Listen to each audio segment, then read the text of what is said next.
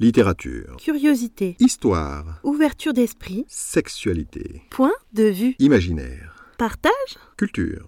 C'est le podcast de Steve Aldeman. Bonjour à tous, j'espère que vous allez bien. Aujourd'hui, bienvenue dans ce podcast consacré au site internet univers-bdsm.info. Aujourd'hui, je veux mettre en lumière le site internet univers-bdsm.info. Il est très riche et bien documenté. Mais surtout, dans les articles que j'ai lus et dont je vais vous parler, son propriétaire brosse un portrait sain du BDSM. Cet article fait suite à celui que j'ai intitulé Le BDSM, qu'est-ce que c'est? de la catégorie thème de discussion et qui était plutôt destiné aux non-initiés. Aujourd'hui, je m'adresse plutôt à ceux qui veulent creuser le sujet et qui cherchent une source d'information de qualité. Cela dit, tout le monde est bienvenu. Je ne vais pas faire l'inventaire exhaustif de ce que contient ce site, il est bien trop fourni.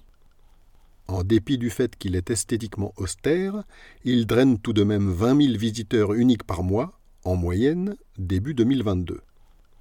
Ces statistiques sont fournies par le site à la page Introduction, le site en chiffres.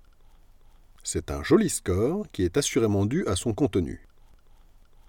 Ce que j'apprécie particulièrement sur ce site, c'est l'effort que fait Larry, son concepteur, pour déconstruire les fausses idées qui circulent sur le BDSM avec une approche pragmatique, des explications soignées et une éthique personnelle appréciable.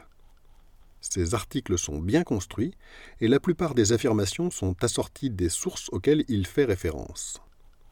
J'ai connu le site via un lien vers sa page statistique que vous trouverez dans la rubrique Références du menu.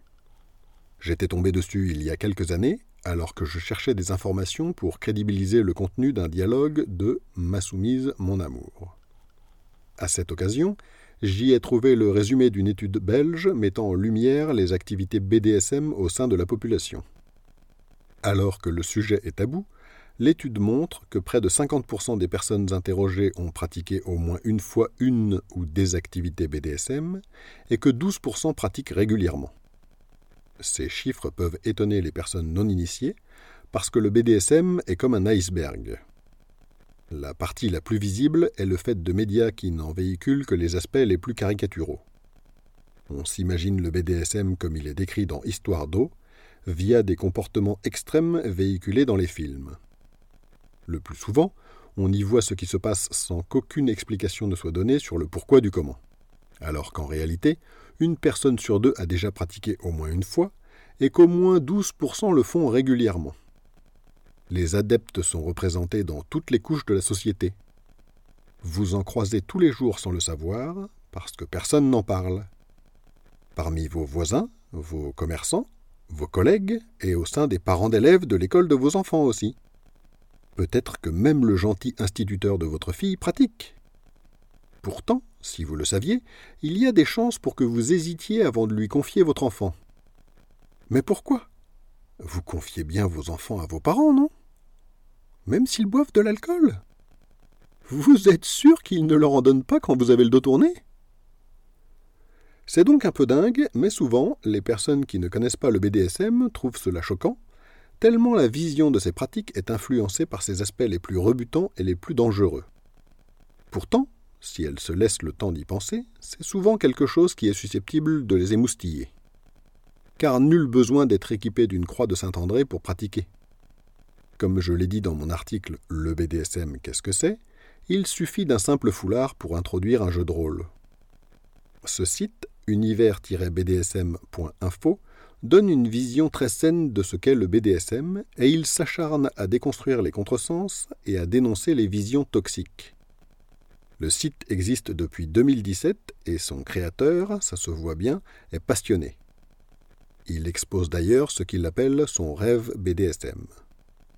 Par ailleurs, il est mature, il a environ 50 ans, organisé, méthodique et travailleur. On sent dans certains de ses articles que le sujet lui tient particulièrement à cœur, au point qu'il s'agace parfois de ceux qui n'ont pas la même sensibilité que lui. En pratique, ce site contient de nombreux conseils et des fiches thématiques sur les différentes pratiques que vous trouverez dans le menu Zone. Il y a aussi un article très fouillé sur la façon de faire des rencontres BDSM. Il a également un blog et il a monté un podcast, le podcast BDSM de Larry. Je vous conseille donc d'y faire un tour si vous voulez en savoir plus. Vous pouvez découvrir les liens en description pour approfondir les sujets dont j'ai parlé. Si vous avez écouté cet épisode en podcast, je vous invite à vous rendre sur mon site stevealdeman.com pour y trouver les liens en question, d'autres articles, ainsi que les romans que j'ai écrits et ceux qui seront bientôt publiés. Je vous souhaite une excellente journée et à bientôt dans un prochain épisode.